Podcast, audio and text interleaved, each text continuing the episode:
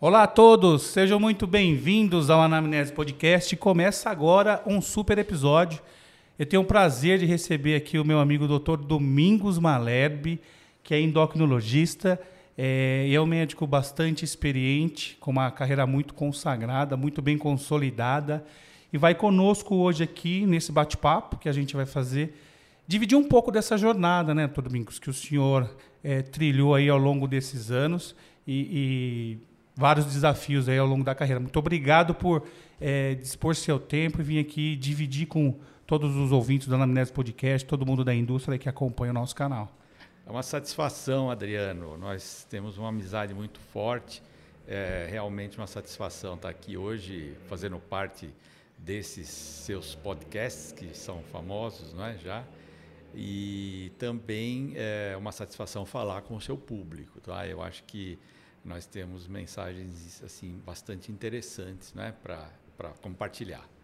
É, exatamente, a gente conversava pouco, né? E a gente já conversando em outros momentos que tivemos a oportunidade de trabalhar juntos aí, é, o quão importante algumas é, habilidades, né, algumas competências são importantes para o desenvolvimento de carreira é, do médico e essas é, são situações que muitas vezes não são é, oferecidas na, na, na, graduação. E o senhor aprendeu várias delas ao longo da vida, aí, é, ao custo de, de, de, de, muita coisa acontecendo. E o doutor Domingos Malherbe é um endocrinologista que tem é, uma carreira muito consolidada, como eu disse, e grandes desafios o senhor passou ao longo da sua carreira. Hoje o senhor tem um consultório muito bem estruturado, dentro de uma instituição altamente renomada, é, o Hospital C não é o primeiro, às vezes está sempre ali no ranking do a referência na América Latina e muitas vezes na lista é, do mundo, né? Internacional. Internacional. Né? É, é, o primeiro na América Latina. Então, não estamos falando nada mais, nada menos do Hospital Albert Einstein, então que é uma grande referência. É, também participando ativamente da Sociedade Brasileira de Diabetes, da Sociedade Brasileira de Endocrinologia e contribuindo para as outras, é, para os outros colegas, né, nas outras sociedades é, através do seu conhecimento. E falar um pouco, né? Porque uma das coisas que são interessantes, quais foram os principais desafios que o senhor teve ao longo da sua carreira para que médicos que estejam começando a sua carreira agora ou que passem por problemas e situações que foram uh, encontradas pelo senhor ao longo da sua jornada, porque conseguir escalar altos postos de relevância eu acho que não foi fácil, né? Adriano, a medicina é uma carreira bastante sacrificada. Ela demanda muito esforço, muitas horas do, do, do indivíduo que se propõe a entrar nessa área, né?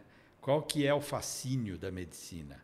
Uma área muito ampla, é, dificilmente você vai deixar de encontrar alguma coisa que combine com a sua vocação dentro da medicina, porque nós temos desde a área básica assim de medicina, pesquisa de laboratório, né, ciência médica, e aí nós estamos ah, é, envolvendo muitas áreas dentro da ciência médica, área de fisiologia, área de estrutura, que obviamente tem relação com toda a área de diagnóstico, né? a área de novos remédios, de novas tecnologias de diagnóstico, enfim, desde esse ponto até a prática clínica numa unidade básica de saúde, é? onde, obviamente, o, o, currículo e as habilidades são muito diferentes daquela da área básica, e passando aí por toda a área diagnóstica, a área de uh, relacionamento uh, empresarial, médico que é ligado à indústria. Então, ela é muito ampla. Esse é o fascínio Outro fascínio grande, é, é, e aí é uma coisa que tem a ver com a vocação do indivíduo, é, se eu tivesse que resumir uma palavra, eu diria que a vocação é, do indivíduo que está disposto a trilhar essa carreira forte e, e, e árdua, né, é a, a, vocação de querer ajudar as pessoas. Né? É, o médico, é, desempenhando a sua profissão, ele sempre vai poder ajudar as pessoas, quer trabalhe numa área ou na outra, em todo o leque de opções que a medicina oferece, é, é sempre visando ajudar alguém dentro daquela capacidade. Isso já está até no juramento de Hipócrates, né, que foi feito há milhares de anos é, o, o, médico, dentro da capacidade dele, ele tem que dar o máximo, ele tem que estar sempre honesto consigo mesmo, de que ele está dando o máximo de conhecimento e de capacidade dele. Se no máximo de conhecimento e capacidade dele ele não consegue resolver o problema, é porque o problema é complicado ou porque está fora do escopo ainda do conhecimento, mas o médico fez a parte dele. Então, eu acho que, que isso é algo que tem muito a ver com a vocação do médico. Né? Então, realmente, é, eu acho que a medicina oferece isso para alguém que está pensando em fazer ou que está no meio da formação. Agora, a medicina, eu estou formado há quase 50 anos, né? São 47 anos que eu estou formado. Que legal. Né? E nesses 47 anos mudou completamente, ela virou de cabeça para baixo muitas vezes. E o que a gente vê é que os currículos da graduação da medicina eles têm é, uma capacidade de, lenta de adaptação a essas mudanças na profissão. Né? Então, uh, o médico, na minha época, seis anos de graduação, sendo os últimos dois de prática, num internato, né? Depois, geralmente, mais dois anos de residência, sendo um deles de clínica geral, na área clínica, obviamente, e outro na, já na especialização, ou dois anos de formação numa área clínica e mais um terceiro na especialização. Isso depois, agora, passado esse tempo todo, uh, virou praticamente 12 anos. Então, o médico, naquela época, mais ou menos com oito anos de, de, de, de formação formal, ele ia para o mercado. Hoje é 12 anos, porque, obviamente, a quantidade de informações é exponencial. Né? Sim. Depois que surgiu a internet, quando eu me formei, não tinha internet. Né? É, então, é, é, é a, a, a, geração de conhecimento e a disseminação de conhecimento é exponencial. A gente não consegue mais dar conta, não é? quando se fazia uma pesquisa bibliográfica, aí quando eu fiz, por exemplo, meu doutorado há 30 anos, você conseguia dominar toda a literatura existente naquela, naquela, naquela época. Né? Se você se esforçasse bastante, fosse meio perfeccionista, você conseguia dominar. Fala, eu domino essa área. Hoje em dia é impossível você fazer isso, porque se hoje você domina, amanhã você não vai dominar mais porque já apareceu alguma outra coisa nova e às vezes desdizendo conceitos sólidos. Né? Então, é, essa, essa mudança na medicina, o, o, o, médico tem que ter uma capacidade hoje de adaptação muito grande. Aliás, não só o médico, não é, Adriano? É. Qualquer profissional.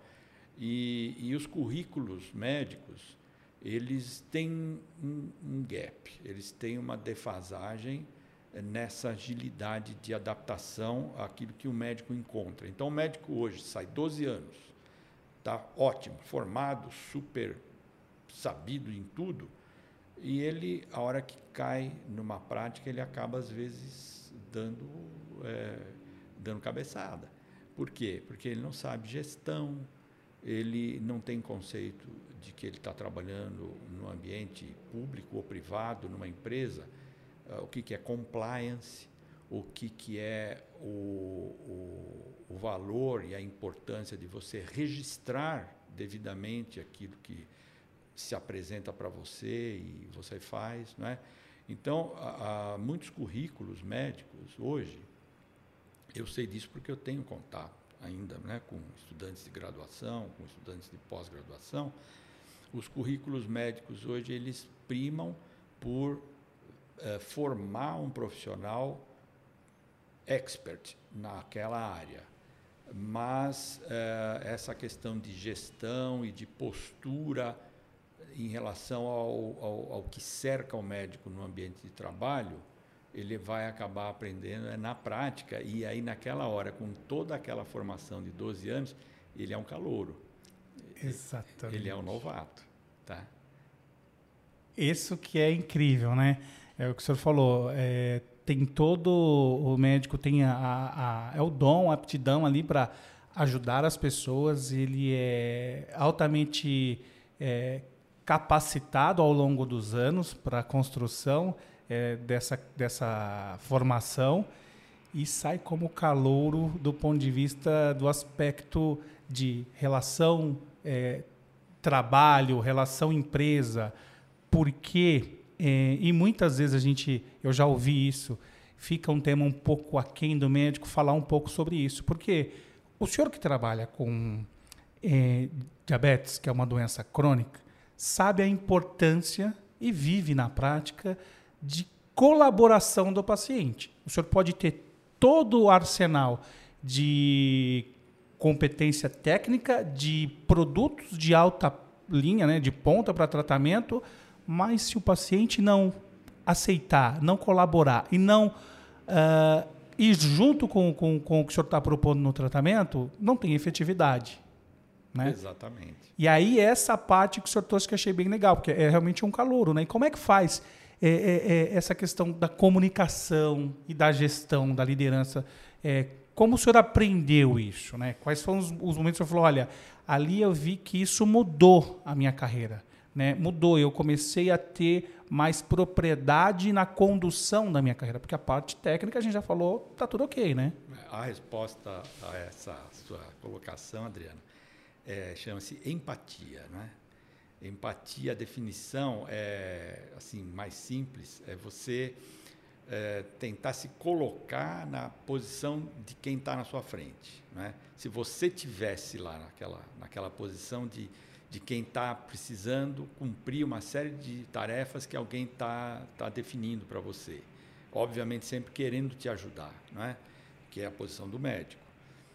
É, talvez a endocrinologia, e, e, particularmente dentro da endocrinologia, o diabetes, seja uma área assim, muito propícia para isso. Não é? Diferente de uma área, por exemplo, como vai, ortopedia, vamos para o extremo. Uhum. O indivíduo quebrou um osso.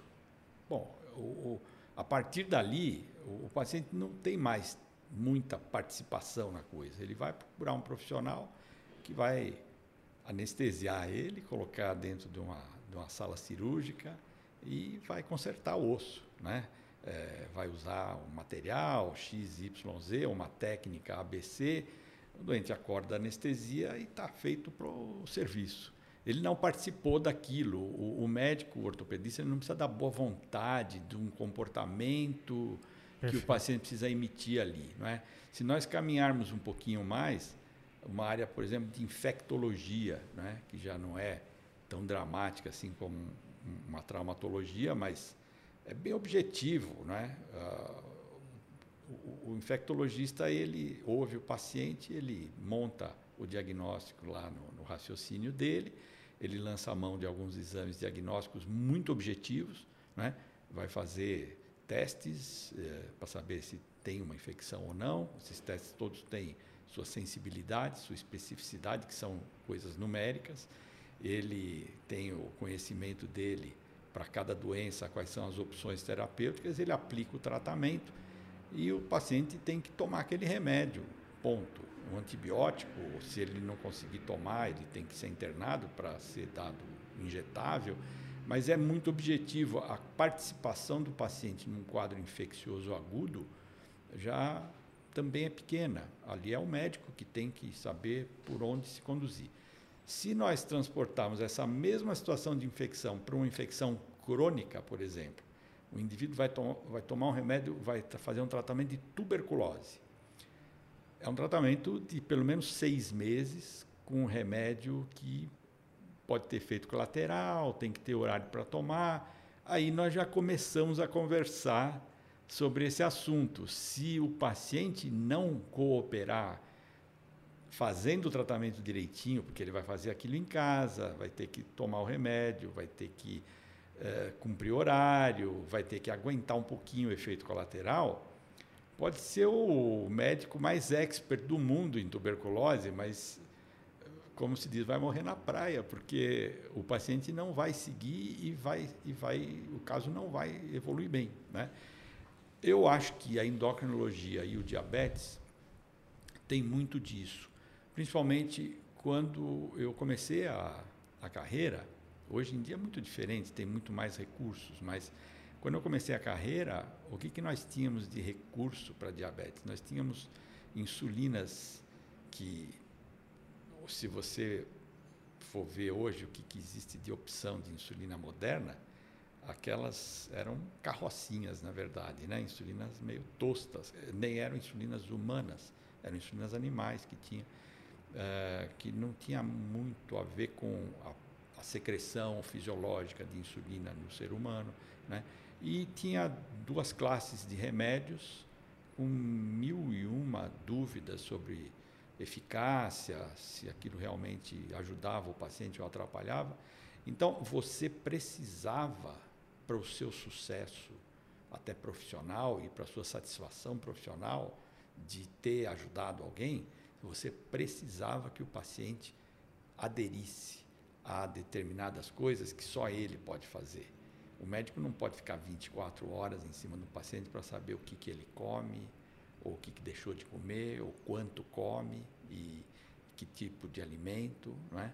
ou se ele está fazendo atividade física ou não, ou seja, toda aquela parte que a gente chama de tratamento não farmacológico ou modificações do estilo de vida, isso não está no escopo do médico é, é, cumprir. Quem tem que cumprir isso é o paciente. E o médico pode orientar, obviamente, no consultório, mas o paciente vai voltar naquele consultório depois de três, quatro meses e o conhecimento, aquela informação que o médico transmite, ela vai se dissipando com esse tempo.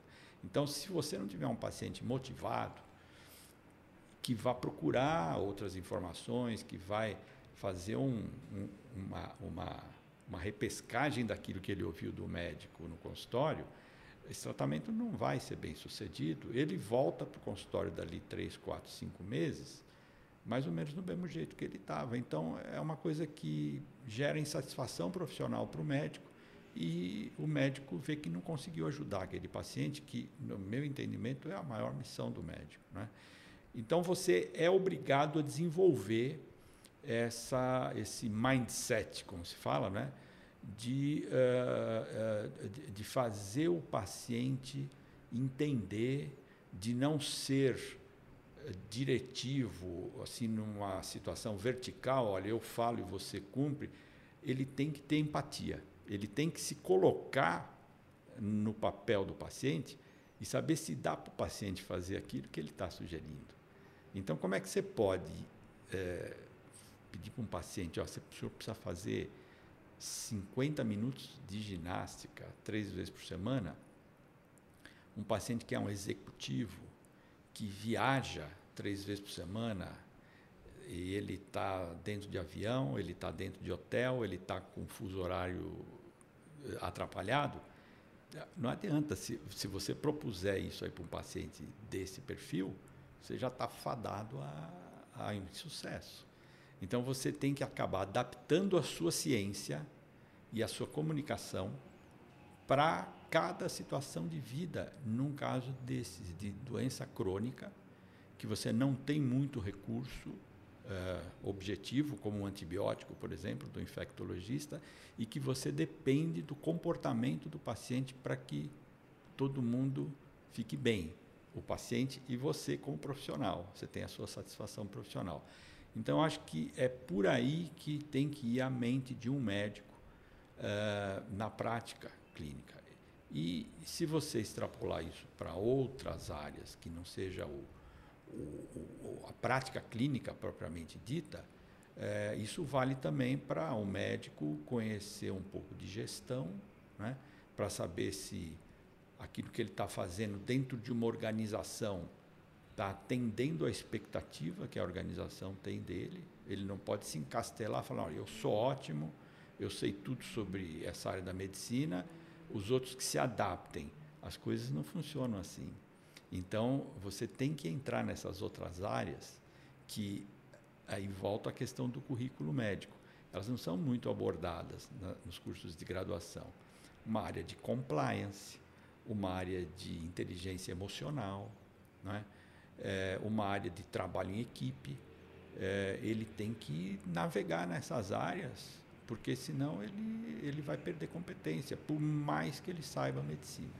E olha que legal, o senhor falando aqui tudo é, tem tudo a ver esse nosso bate-papo, né? Porque é exatamente isso. O senhor trouxe temas que é liderança, porque liderar o paciente, né, fazer essa gestão do, do esquema terapêutico, de ter a empatia. Empatia é comunicação, né? É você se colocar no lugar do outro e, e, e ajeitar ali uma proposta customizada. Então, nós estamos falando de liderança, de motivação e de autorrealização. Então, são várias habilidades que o médico é treinado na, na, na, prática. na, na prática literalmente, né? quando está fazendo ali é, a clínica, e que isso não foi trabalhado em um outro tema que o senhor fala, que também é muito importante, inteligência emocional, né?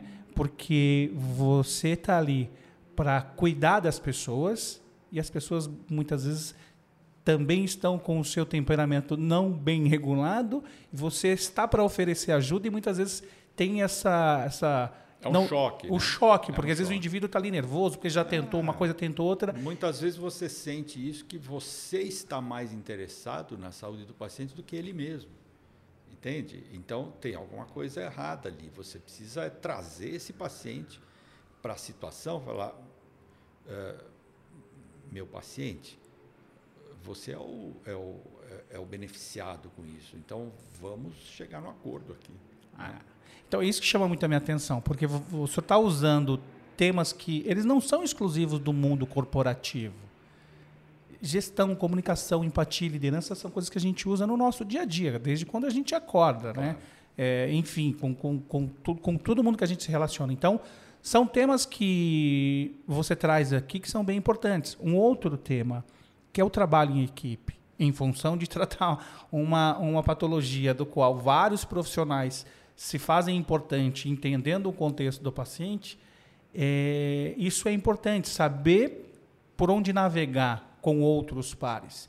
E uma coisa bem importante que o senhor me fala e que eu venho pensando aqui também é não se colocar de uma maneira superior, né? porque isso muitas vezes inibe o paciente de achar, poxa, não aderir. E eu tenho certeza absoluta que se o senhor olhar para trás, ao longo do tempo que o senhor foi amadurecendo e aprendendo cada vez mais a lidar com essa situação, é, a efetividade, agora vamos falar de efetividade do seu consultório, da sua agenda, ela é muito boa, porque certamente os teus pacientes não te deixam.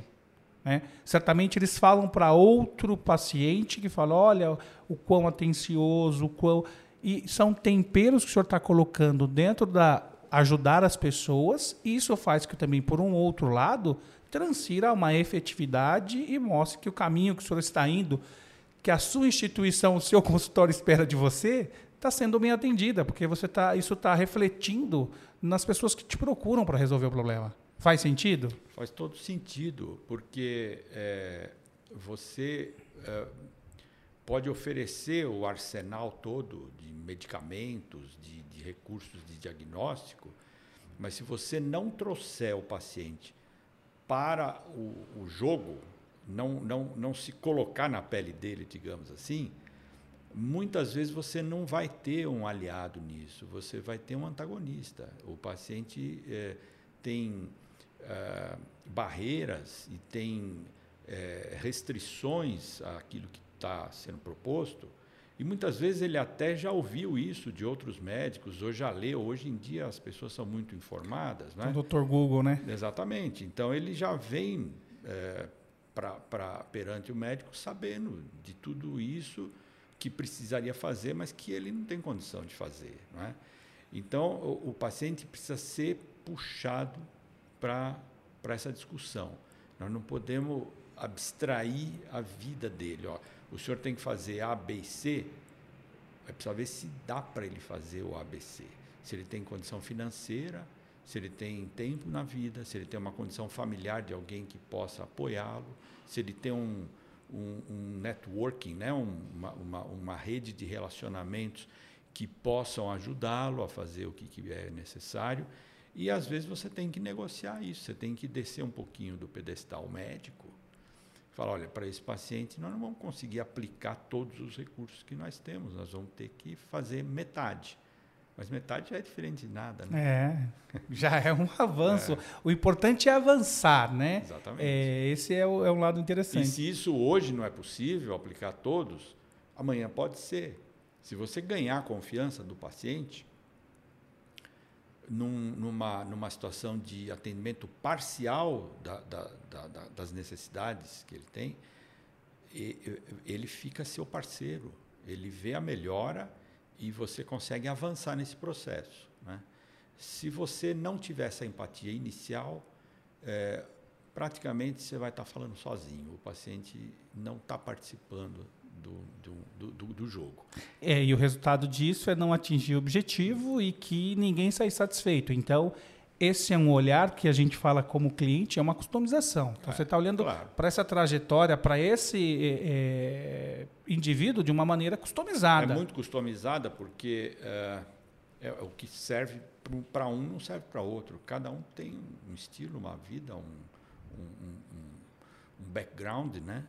é, cultural, comportamental, emocional, e você tem que levar em conta tudo isso. Então, é, é como te falei, para determinadas especialidades médicas, especificamente quem mexe com diabetes, com doença crônica, isso é fundamental. Não tanto para carreiras médicas onde você tem uma objetividade maior. Por exemplo, cardiologia. Né? Cardiologia, dentro das especialidades clínicas, é, é, é talvez a mais objetiva. Né? O, o, cardiologista ele tem recursos diagnósticos muito objetivos e tratamento muito, muito objetivos. Eu, particularmente, fico assim muito aliviado se eu tenho que tratar a hipertensão arterial de um paciente ou se eu tenho que tratar uma, uma, uma alteração de colesterol. Porque é tudo muito objetivo, Adriano. Entendi. Você tem exame numérico, você tem. Tem um marcador, você tem. tem marcador, você tem remédios eficazes. Agora, quando é uma questão de controle de glicemia, aí nós temos uma gama de outros comportamentos que não é só engolir uma pílula ou tomar uma injeção. Senão a coisa não funciona. A tecnologia entra nisso, obviamente. Tem casos de diabetes tão complicados que sem tecnologia, que é uma aquisição nova da medicina, e o médico tem que se adaptar a isso, não é? O médico tem que ter uma capacidade de adaptação ao que é novo, a julgar se aquilo ajuda ou não. Não é pegar a tecnologia por pegar. Tem uma série de recursos hoje que são muito comerciais, né? são explorados comercialmente. Recursos de diagnóstico para saber se o indivíduo tem uma genética para pegar uhum. uma determinada coisa. E muito médico usa esse tipo de recurso, mas e aí? O paciente fica sabendo que ele tem uma genética para engordar. E o que, que, ele faz com isso? É porque praticamente não tem nada prático aí. Então, às vezes, até é, atrapalha o paciente, porque ele fala: não, eu tenho a genética, mas e daí? Não é? O que, que nós vamos fazer para resolver? Não posso mudar a genética, eu nasci dessa forma. Então, isso é um recurso tecnológico que está hoje disponível e que eu acho que no estado em que ele está hoje, ele não, não é um recurso que deva receber uma atenção ou ser amplamente utilizado. Por outro lado, falando especificamente na minha área, essa tecnologia que existe hoje, que está surgindo no mundo todo, de monitorização não invasiva da glicose. Uhum. Né?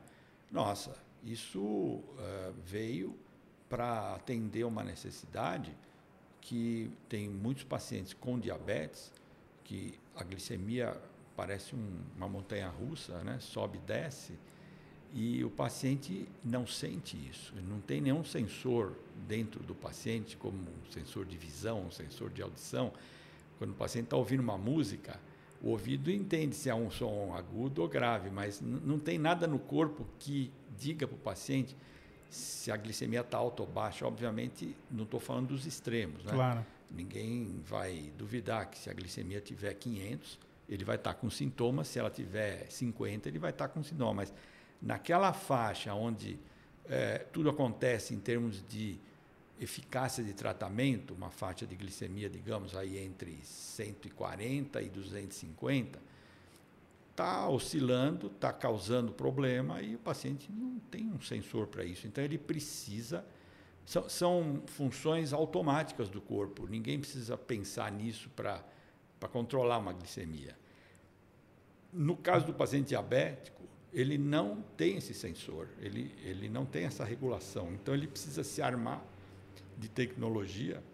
E essa tecnologia que eu falei, por exemplo, é um exemplo, sensor de glicose. Sim. Ela, ela dá para o paciente essa informação. Né? Então, ele vai ter, por exemplo, assim como ele tem que pegar o carro dele para ir trabalhar, ele tem que ficar prestando atenção no marcador se tem gasolina ou não, ele vai ter que aprender a ter um, um, um aparelho, um, um marcador para ele. Um device, né? né? Hoje a gente chama de wearable, né? Um, uma coisa que ele usa, no caso, um relógio ou um celular, aonde essa informação apareça para ele. Muda da água para o vinho o tratamento de uma situação dessa. Então, a tecnologia hoje, tem algumas tecnologias com as quais o, o, o, médico tem que, tem que conviver e tem que se apropriar delas. Né? Nós vimos isso na pandemia muito agora, para falar de um assunto bem, bem atual, bem recente. Bem né? recente é, a, a, tecnologia fez toda a diferença. Né? Foi a, foi a salvou a, muito. a, a condição do momento. Completamente. E é interessante, né? O senhor falar, o senhor tem 47 de anos formado. de formado. E o senhor comentou quando o senhor foi lá defender a sua tese, nem internet tinha. Exatamente. Eu bati a datilografia. Minha, Olha lá. Ela foi datilografada, a minha tese. Ah, que legal. Então você vê. E, e olha quão importante é a sua adoção da tecnologia. Né? Porque tudo que é novo, naturalmente, nos traz aí um primeiro momento, uh, um desconforto de ter que aprender algo novo, de investir tempo, porque não é desperdiçar, investir tempo é, entendendo. Mas olha que legal, o senhor tem essa adoção da tecnologia, falando principalmente no, no, na, na, área que a gente conhece muito bem, que é a sua área de atuação em diabetes. É, esse arsenal de ferramentas tecnológicas, então o médico a ter a adoção da tecnologia. E aí vem outro tema que eu queria falar com o senhor, que foi assim bem interessante. O senhor toma posse da presidência da Sociedade Brasileira eh, de Diabetes em janeiro de 2020, né? Você vai lá, ó, o novo presidente da SBD, e aí em fevereiro fecha o mundo, não fecha o São Paulo, fecha o mundo.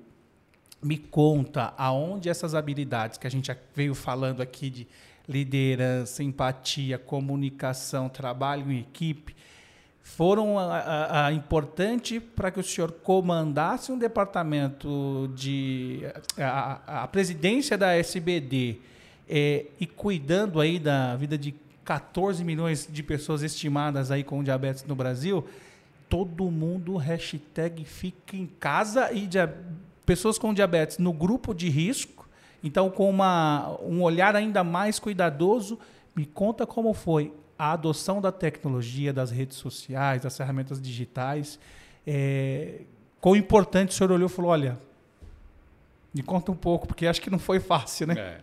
Então, essa foi uma experiência, assim, eu acho que eu, eu nunca podia imaginar que a experiência de presidir a SBD por dois anos pudesse eh, me ensinar tanta coisa como ensinou e acabou ensinando porque eu precisei me adaptar muito né, a, com, essa, com, com, o advento da, da pandemia de Covid. Você vê, é um, uma situação que o mundo todo sofreu, e que não é comum. Né? A gente sabe que a última dessas foi há 100 anos atrás, né? a famosa gripe espanhola, Sim. Né? Uma, uma, epidemia de, de, influenza que matou milhões de pessoas, uh, coincidiu o, com, com, a, com, a, Primeira Guerra Mundial, né? que acabou alimentando um pouco a disseminação no mundo todo. Naquela época não tinha avião, né? as pessoas se locomoviam de navio. E mesmo se locomovendo de navio, a, a, a influenza atingiu Alastrou. o mundo todo. Então você imagina hoje em dia que a facilidade de, de você viajar de um ponto ao outro do planeta, é, como isso pegou como, eu digo, fogo em mato seco, né? e realmente uh, fez muita vítima, mas uh, muito menos do que na epidemia de 100 anos atrás, né? porque os recursos hoje de comunicação, de educação, de conhecimento são, são muito diferentes e principalmente as vacinas que, que vieram a, a, a mitigar e muito essa situação que ainda está presente. Né? A gente Sim. sempre está achando que vai acabar, vai acabar, mas está difícil de chegar nesse ponto. Acabou, não é? Ah, agora, mesmo aqui, nós estamos maio, junho de, de 22, ainda sofrendo e vendo subir das curvas aí de infecção e tal, né? É, então, é, na, na, gestão da SBD, o, isso se colocou assim de uma, de uma forma, eu diria, até explosiva, porque está se apoderando das, dos números, das informações, né? É, eu diria assim, você se referiu aos 14 milhões de pacientes com diabetes, né? mas uma das coisas mais importantes dentro da missão da SBD é olhar para os profissionais que, que atendem né, a, a, esses 14 milhões. É você dar subsídios para que essa, essa, essa, essa missão de um profissional de saúde que se destina a, a tratar de pacientes com diabéticos seja a mais eficiente possível. Né? Então, aí nós temos os médicos, as enfermeiras, as nutricionistas, os psicólogos, os educadores físicos, é, uma, é um leque uma de gama uma de gama profissionais, de, de né? profissionais, né? E a, a SBD ela é, é, a mais forte no Brasil nessa nessa atuação de prover educação Suporte, continuada multiprofissional para essa equipe toda, né? E a gente pode arriscar dizer que tem mais um personagem na equipe multidisciplinar, o senhor vai me dizer se sim ou se não, que é inclusive é, reflexo de uso de tecnologia, que são os influenciadores, os pacientes influenciadores ou profissionais influenciadores? Cada vez mais, viu, Adriano? É, os nossos eventos científicos, os últimos dois, particularmente grandes eventos, o Congresso o E-Diabetes 2021, que foi o congresso uhum. bianual que a sociedade faz é, regularmente a cada dois anos, e agora um outro evento específico de tecnologia, aonde os influenciadores estavam presentes e dando suas sugestões e participando, porque na verdade qual é o foco, o objetivo de todo esse trabalho? É o paciente, né? E os influenciadores, eles têm, eles, eles têm uma convivência, muitos são pacientes. E se eles não são propriamente pacientes, eles têm seguidores, né? Se eles são competentes na área, eles têm muitos seguidores pacientes. E, e, e essa interação para ouvir o outro lado é que é, você transporta aquilo que você faz com empatia dentro do teu consultório, você e o paciente, você transporta isso para o mundo digital e dissemina isso. Né? Você usa a, a capacidade da tecnologia de multiplicar é, milhões de vezes um, uma coisa bem sucedida ou mal sucedida. A seleção natural vai acontecendo Exato. aí também de uma maneira muito mais rápida, inclusive. Porque se você errar com um paciente, é aquele paciente que você errou, você aprende aquilo, o paciente pode continuar com você ou não e, e mudar o esquema. É uma coisa individual, mas a hora que você põe rede social e tecnologia nisso, você não está falando com um paciente, você está falando com uma comunidade de milhares de pessoas, né? Então as coisas são muito mais reais, digamos, muito mais vivas do que naquela naquela uh, bionivocidade do, da relação médico-paciente. Né? Então, a, a, como eu vinha falando, na gestão da SBD, ah, como é que foi, assim, para te contar, assim, bem particularmente, depois de ah, tomar pé, né, primeiro mês, no segundo mês já houve um congresso internacional que eu precisei ir, em, em Madrid, e a gente já estava vendo a, a, a, pandemia vir para o Ocidente, né? Ela começou lá no Oriente Sim. e os jornais traziam as notícias e tal. Então eu viajei para a Espanha e ali já estava começando a ter um caso ou outro. Aqui no Brasil ainda não tinha. Quando eu voltei dessa viagem no final de fevereiro, foi descrito o primeiro caso aqui, inclusive lá no Einstein, né? E aí a coisa começou. Nessa época eu estava num trabalho de conversar com as empresas que têm produtos, tecnologias na área de diabetes, definindo as parcerias para a gestão. Uhum. Então, era uma série de reuniões que nós programamos, é um, um, um, cardápio de reuniões que tinha mais ou menos 30 interlocutores e, e tinha uma agenda, né? Agenda bem densa. Assim, ao longo de um mês e meio, mais ou menos. Ah, as primeiras foram presenciais, a partir da metade já não foi mais presencial. Então, para eu cumprir aquela tarefa inicial de uma gestão numa sociedade desse tamanho, onde nós precisamos conversar e afinar muito bem os discursos e os objetivos com, com os parceiros, né? Uh, com, com, os take care, uh, os care, caretakers, né? Os, tem um termo até o stakeholders, stakeholders, né? Da, da dessa gestão, é, houve já uma necessidade de adaptação, não é? Sim. E a gente começou a ter que desenvolver a capacidade de conversar vi, virtualmente, com, com, continuar essas reuniões virtualmente. E aí foi é, mil e uma publicações, podcasts, lives, eh, esses vocabulários todos aí, isso não existia e a gente foi tendo que aprender isso no meio do caminho.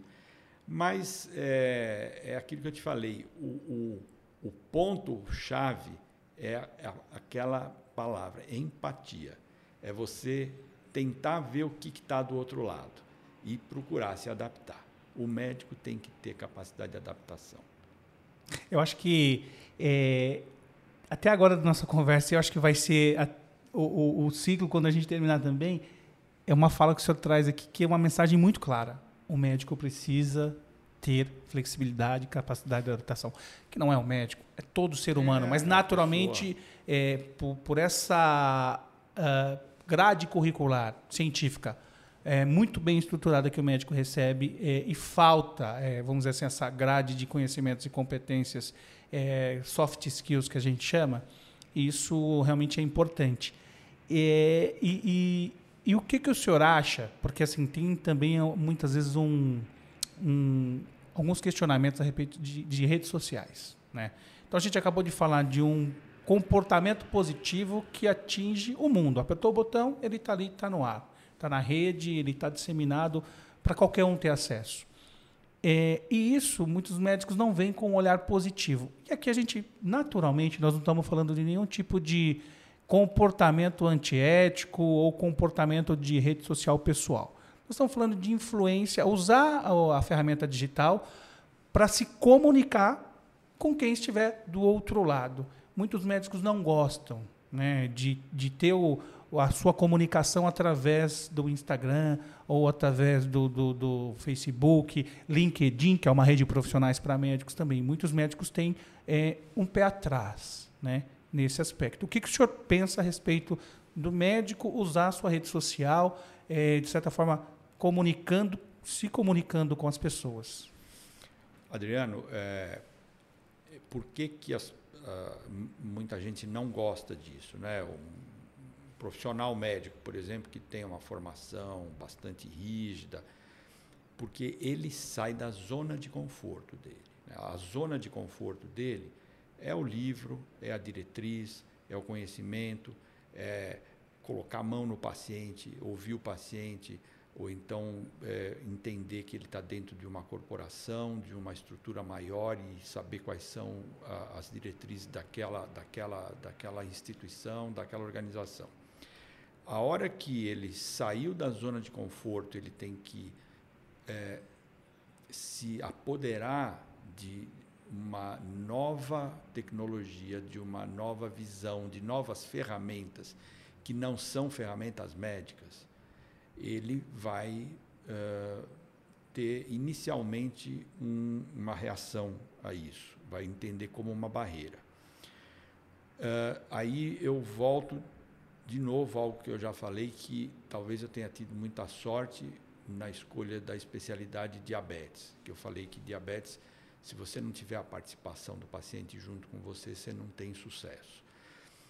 No diabetes, é, nós já fazíamos tecnologia há muito tempo antes desse boom de tecnologia que surgiu agora. Porque no momento em que você precisa ter um paciente que tira uma gotinha de sangue do dedo e faz, aplica lá num aparelhinho e, e aquele aparelhinho diz para ele quanto é que está a glicemia naquele momento, isso é tecnologia.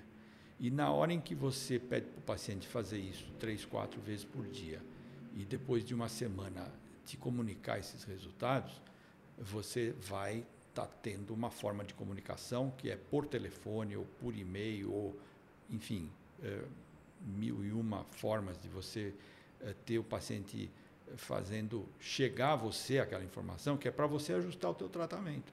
Então essa interação assim bastante frequente com o paciente, é, o uso da tecnologia de fazer uma glicemia, o uso de uma tecnologia de comunicação que pode ser mais básica, o telefonema, por exemplo, faz parte do dia a dia de quem mexe com diabetes já há décadas, não é?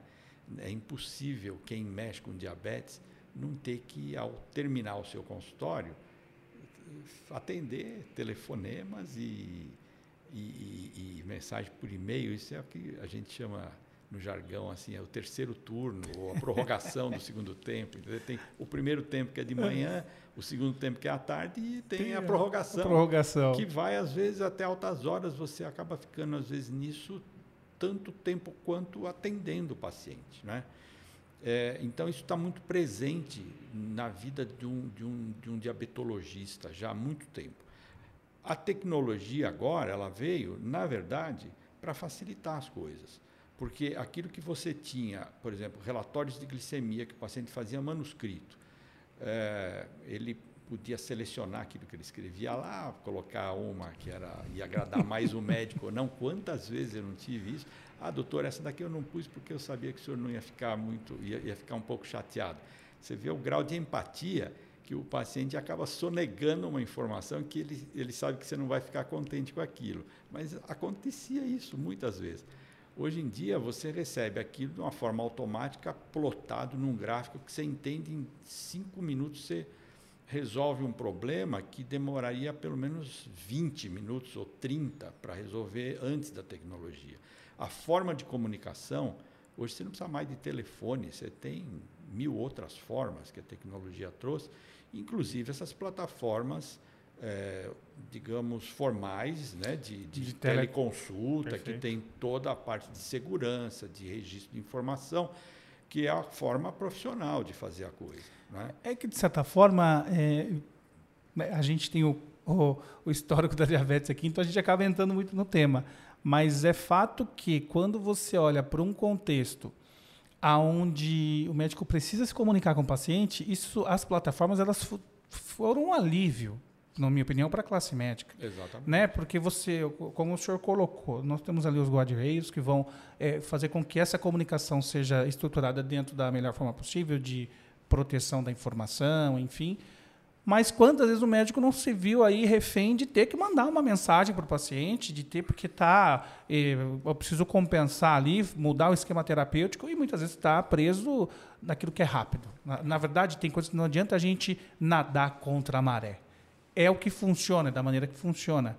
Então, eu acho bem importante o senhor falar a respeito dessa adoção de tecnologia, né? porque a gente vê é, é, isso é um tema que, na minha opinião, no meu ponto de vista, digitalmente, quem não se digitalizar vai ficar para trás. Já ficou, na verdade, né?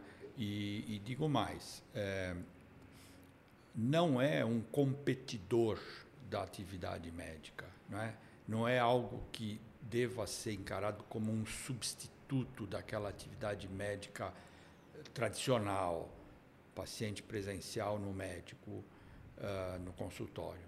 Ela tem que ser vista como algo a expandir essa atividade. Né? Então, por exemplo, é, não substitui é, uma primeira consulta ela idealmente tem que ser feita presencialmente. O médico tem que examinar um paciente, tem que pôr a mão. A tecnologia. Tem que fazer anamnese, né? Exatamente. Ela não, e você tem que ver qual é o semblante do paciente, ah, assim, ao vivo, né? não numa tela, a hora que você coloca um problema, porque a forma como o semblante muda é uma informação para o médico. A forma como o paciente entra no consultório o jeito dele andar, o jeito dele te cumprimentar, isso é informação.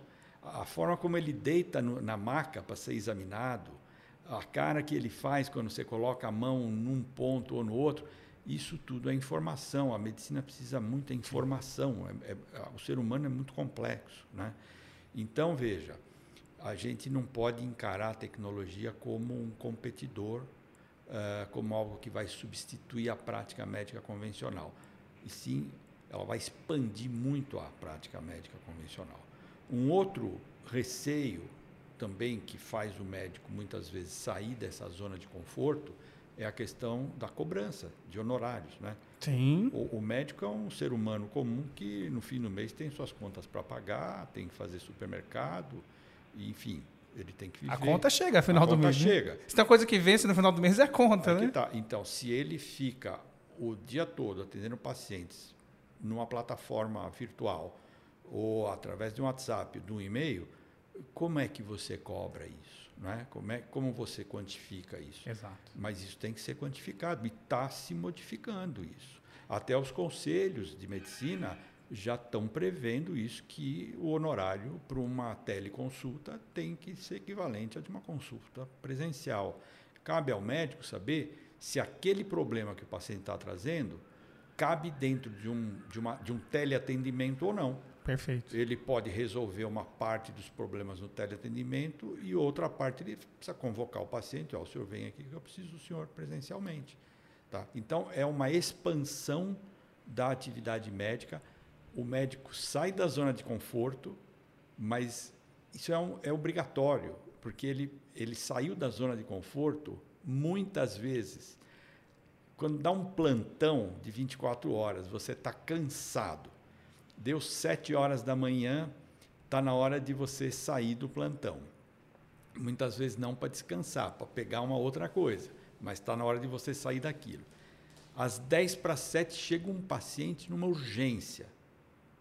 Você vai começar o atendimento. Você não vai falar para o paciente: olha, senhor espera 10 minutos aí porque vai chegar o próximo mesmo porque o próximo pode chegar atrasado, qualquer coisa. Você vai começar um atendimento que começou 10 para 7, não vai acabar às 7. Ele vai acabar às 7h20, 7h30, até o outro chegar e, e se apoderar da situação. Saiu da zona de conforto, não é? Exato, exato. Então, o médico vive saindo da zona de conforto. A adoção da tecnologia é mais uma iniciativa dessa, uma necessidade dessa, onde os médicos vão ter que sair da zona de conforto para algo que vai expandir muito a capacidade do médico. Eu enxergo dessa forma. Eu também enxergo que, no meu ponto de vista, por exemplo, a adoção da tecnologia, falando de rede social, é democracia é, de comunicação. Fluidez. Exato. Então, assim, a gente está democratizando os canais de comunicação. Agora você não está mais preso a um canal de televisão, a uma grande mídia. Uhum. Você hoje tem, através do seu Telefone, celular. celular, seu smartphone, você tem um canal onde você se comunica com as pessoas. Então, democratizou a comunicação. Liberdade de, de, de local e de horário, Adriano. Você, você expande o seu horizonte. Eu, hoje em dia, faço teleconsultas com pessoas fora do país. Essa semana fiz uma teleconsulta uma cliente minha antiga, que está morando nos Estados Unidos agora. Tá, teve um problema lá de saúde, queria uma segunda opinião em relação ao que foi feito lá eu fiz uma teleconsulta, eu aqui, ela na Flórida. Né? É, e, e, de horário também. Se você vai atender um paciente, por exemplo, que está na Europa, um paciente seu que viajou, teve um problema e precisa falar com você. Você está com um fuso horário de 4, 5 horas, né? Mas isso, uma tecnologia, hoje em dia você, você tem liberdade, você pode gravar alguma coisa que o paciente vai ouvir depois, ou ele pode gravar e você vai ouvir numa hora mais conveniente, não é? ver um resultado de exame, é, é, você, você deixa tudo mais fluido e multiplica muito. Então, num caso, por exemplo, a gente estava falando da Sociedade Brasileira de Diabetes. Os nossos eventos estão cada vez mais tecnológicos, estão cada vez mais utilizando a linguagem digital, que é totalmente diferente da linguagem analógica, no caso de educação médica, educação multidisciplinar. Uh, a educação médica vinha calcada num modelo de aula. Eu falo, os outros escutam. Perfeito. Eu mostro uma projeção de slides e os outros ficam olhando aqueles slides. O digital, hoje em dia, não é eu falo e os outros escutam, é todo mundo fala, tem que ter, obviamente, uma ordem, e aquilo que eu estou mostrando, eu posso mostrar a minha tela ou eu posso mostrar qualquer coisa que existe no mundo em termos de imagem que exista sobre aquele assunto. E eu posso até forjar minha aula, formatar ela de acordo com a necessidade das pessoas que estão assistindo aquela aula, naquele momento. Então, é, essa é a linguagem digital aplicada à educação profissional uh, contínua, que todo profissional hoje precisa ter. Perfeito. Não é só médico. Não, né? exatamente. Então, eh, nós estamos utilizando muito isso, os nossos eventos científicos estão se transformando. É, aquilo que você fala, a plateia que está aqui, 200 pessoas, 300 pessoas, mas você tem milhares de pessoas que estão participando daquele evento. Então você está multiplicando exponencialmente a sua capacidade de prover educação profissional é, continuada. É, o compartilhamento dessa informação se torna como o senhor comentou. Por exemplo, eu tenho o privilégio de toda vez que eu gravo um podcast, eu tenho uma, eu tenho uma aula particular e depois, claro, que eu compartilho através das, das, redes sociais. Mas é muito interessante. É, é, o que o senhor trouxe. Tem aquele modelo tradicional, que você fala, né? E, e, o outro indivíduo vai ali captar. Ao final você tem uma sessão de perguntas e respostas. Mas esse, essa dinâmica aqui também de compartilhamento, isso torna é, tudo muito diferente. É, enfim, tem vários temas aqui que a gente que atravessa a noite horas. aqui, horas, e, e, com certeza vai fluir muito bem. É, mas eu quero, a gente vai caminhando aqui, acho que para o final da, da, da, proposta do nosso tempo, não pelo tempo, porque a gente poderia falar muito mais. É, e eu quero. É, o senhor tem algum outro, alguma outra é, recado que o senhor gostaria de deixar com base nessa nossa conversa? Que o senhor falou, ó, Olha, eu, eu volto ao, ao, início do que eu falei. Não é? a, a medicina, para quem hoje está é, pensando em entrar numa carreira médica, fazendo um vestibular para medicina, ou quem está cursando a graduação de medicina e está é, pensando numa especialização, é, não esquecer o, o, o, o, o caractere humano da, da profissão médica, não esquecer que a vocação que o indivíduo tem que ter, a principal, é a de querer ajudar o, o semelhante dele, né? Dentro das capacidades e do conhecimento dele. Isso é que a gente tem que sempre ter em mente. Ninguém é super-homem e ninguém é Deus né? para resolver todos os problemas. Tem casos em medicina que a gente não consegue resolver. Mas você tem que estar sempre honesto consigo mesmo, de dizer: eu fiz a minha parte eu fiz tudo o que eu sabia, tudo o que me foi ensinado para tentar resolver essa situação. Graças a Deus, a maioria resolve. Algumas não vão resolver, outros vão poder resolver, ou num outro tempo aquilo vai poder ser resolvido. Mas tem que ter essa noção de humanidade e, e de não divindade, não é? Eu acho que esse é o recado. Muito bom. Eu quero aqui, de certa forma, agradecer é, Dr. Domingos. Eu brinco aqui agradecer os nossos patrocinadores. Dr. Domingos Maleb é um patrocinador da Anamnese Podcast, porque veio aqui contribuir com o seu conhecimento nesse bate-papo gostoso Muita que a gente satisfação. teve. Muito legal. É, vocês nos acompanham Fica aí o convite para vocês acessarem também o nosso canal do YouTube e encontrar todas as outras entrevistas. É, em breve a gente traz outros episódios aqui com o Dr. Domingos. Doutor, muito obrigado aí por esse bate-papo. Foi... Foi... uma satisfação, um grande prazer e eu que agradeço essa hum. oportunidade.